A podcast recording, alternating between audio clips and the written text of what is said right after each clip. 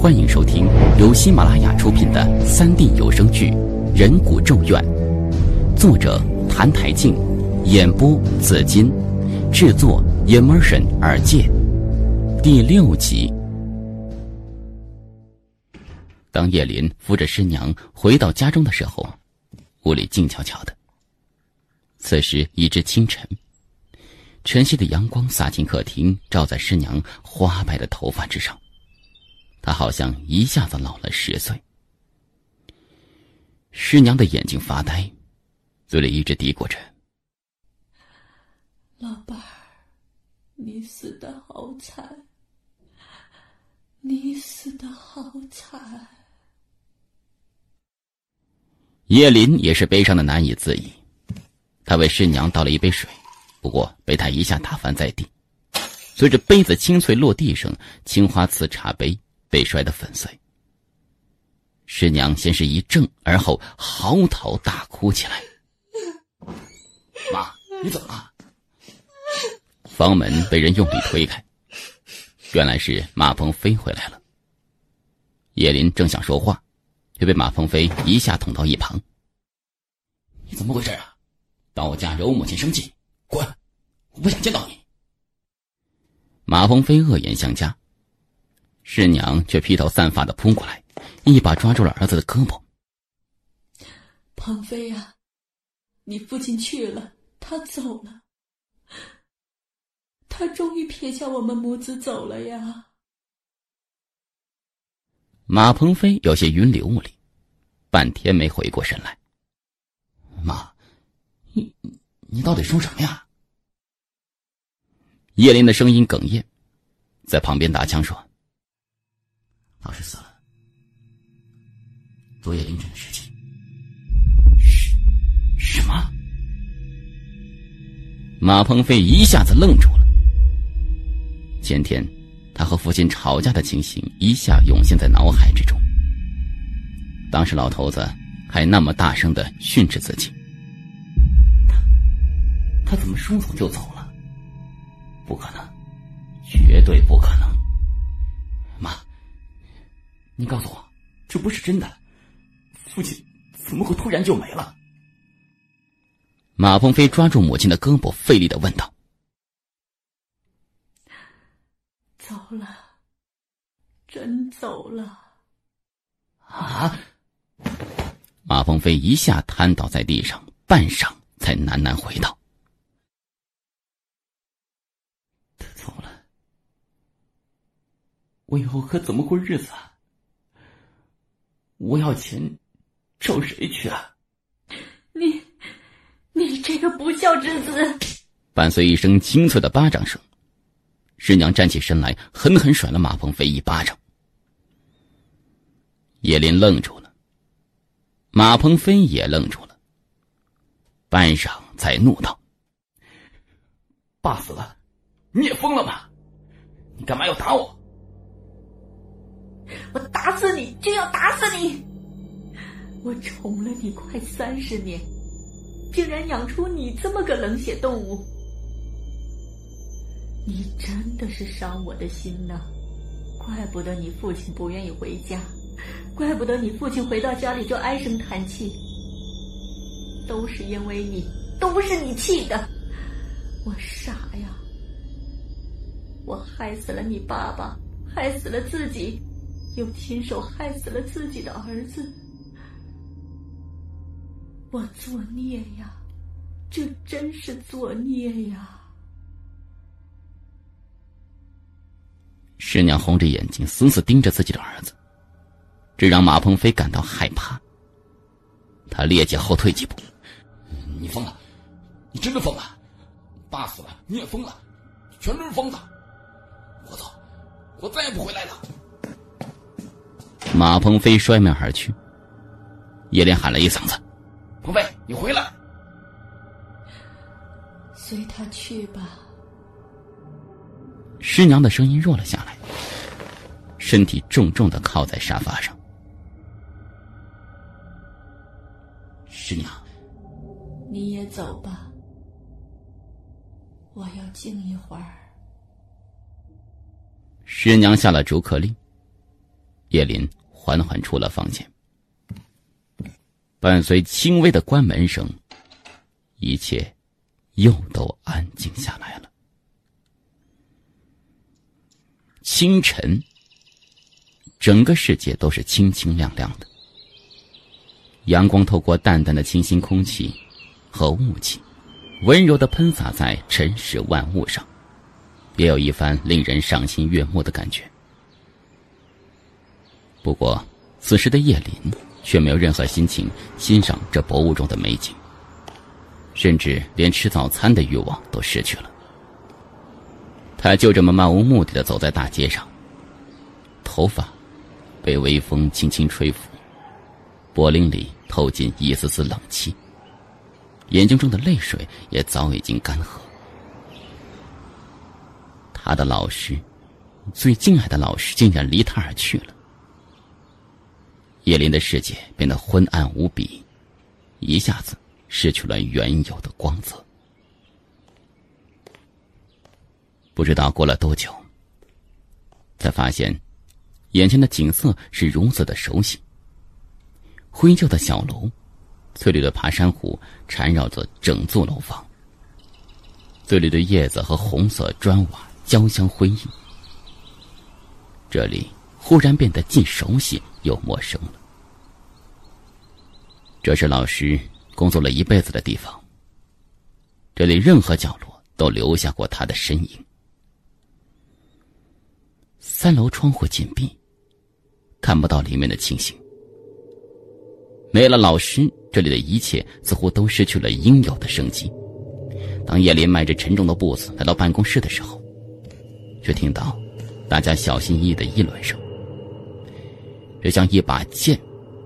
瞬间穿透了叶林的心。你们知道吧？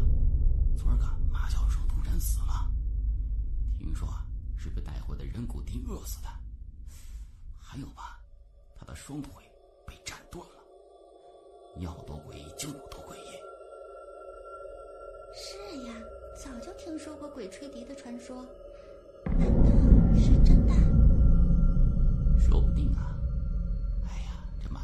真是的，故地研究完之后送博物馆不就得了呗？非要吹响那玩意儿，这下出事了吧？叶林血液上涌，突然窜到这些人跟前，大声说道：“混蛋！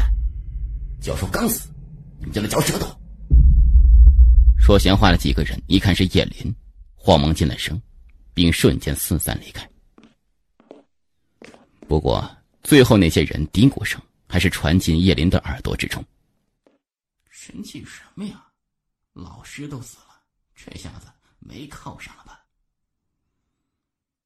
叶林正想发火，却听到一个大嗓门：“你们回来啥来？”回过头来，发现是孙大炮。他转过头：“马教授死了，我们都很难过。”你也节哀顺变吧。孙大炮就是嗓门大，其实他个子并不高，最高一米七，所以这名字和他似乎有些不太对称。谢谢。叶林低下头，又是半晌没有说话。叶林呐，你说说，马教授死的还真是邪乎啊！你看，通往密室的只有一扇门。听说现场没有留下任何有价值的指纹之类东西。这人到底是怎么进入密室，而后又将教授杀死的？嗯，难道真的是？孙大炮的声音弱了下来，欲言又止。叶林反驳说道：“大炮，我们是搞科研的，怎么能相信那些莫须有的东西？哎，是是是，我也不信。现在所里都传疯了。”三人成虎嘛，我这心里啊也就烦起小九九了。不过我是不信的，马教授一定是被人害死的，现在需要尽快找出凶手。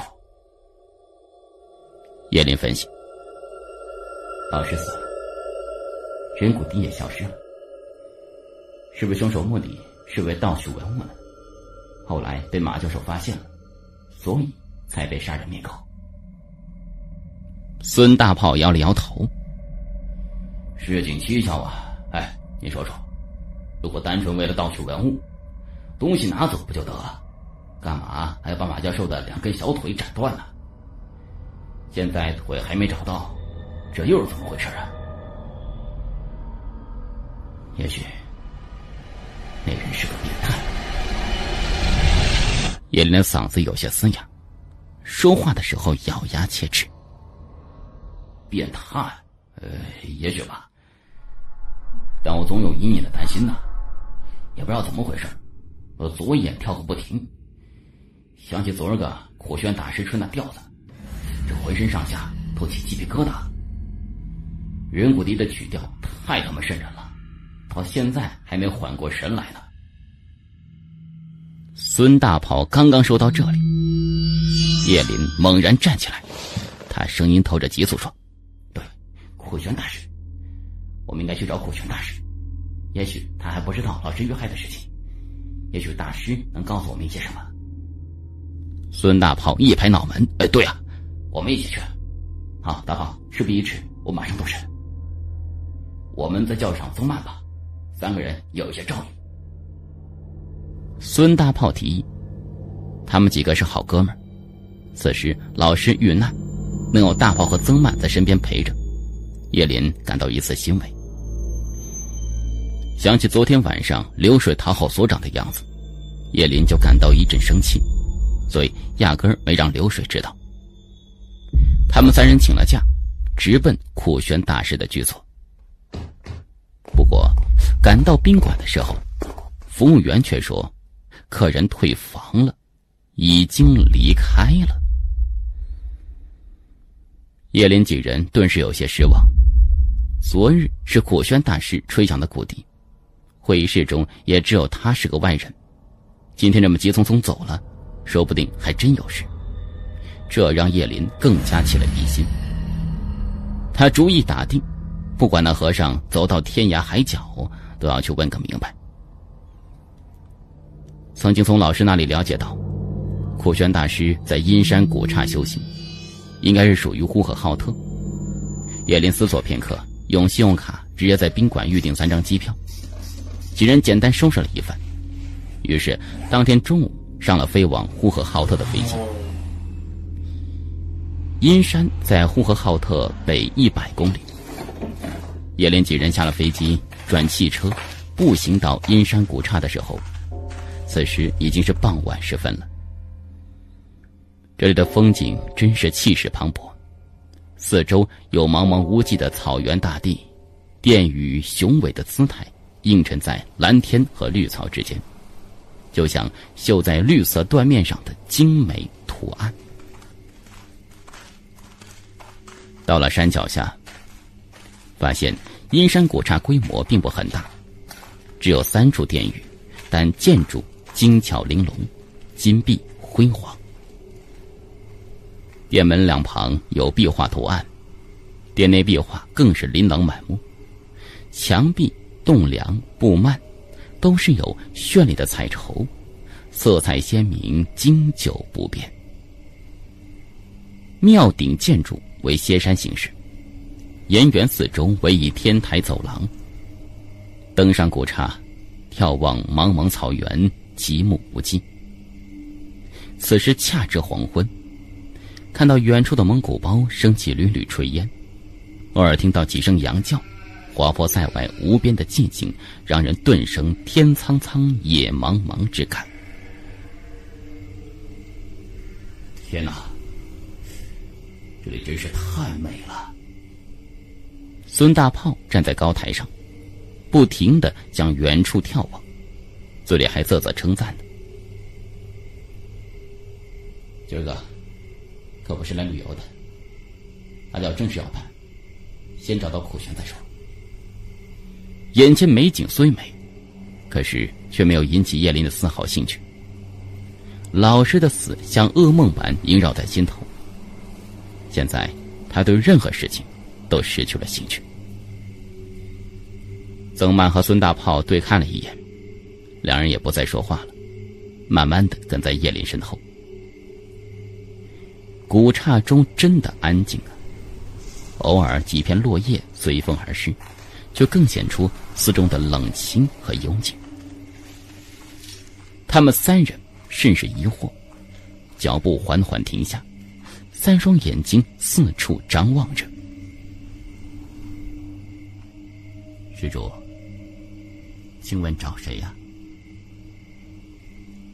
就在三人脖子快撑断的时候，突然从背后响起一个声音。猛然回头，他发现是个小和尚，年纪不大，也就二十多岁，脸色略有些白，光秃秃的脑袋上九个乡疤非常显眼。叶林从上到下打量个遍，这才轻声说道。啊我们是苦玄大师的朋友，请问他在吗？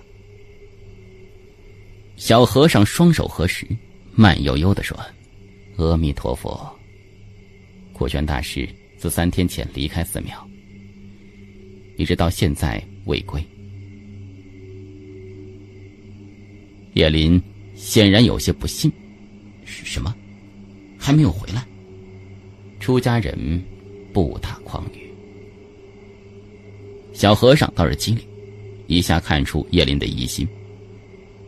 叶林和孙大炮对看了一眼，又轻轻问道：“那他什么时候回来啊？”小和尚轻轻摇了摇头，不知道。霍玄大师是老师特地请到天津去的。鼓笛奏响，他的事情结束了。宾馆也办了手续，离开了。按道理说，应该回到阴山古刹，可人怎么不在呢？叶林眼中的雾气更深，有些百思不得其解。不见到苦玄，誓不罢休。叶林打定主意，就说：“啊，呃，既然大师未回，那我们在这住下一晚，可否吗？我们呢，也是不远千里而来。”实在是不容易啊！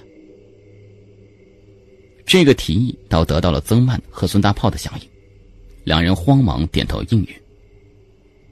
阴山还真是头一次过来，虽然是为了探明真相，但既然来了，好歹也要看几眼才行，也不枉白来一趟。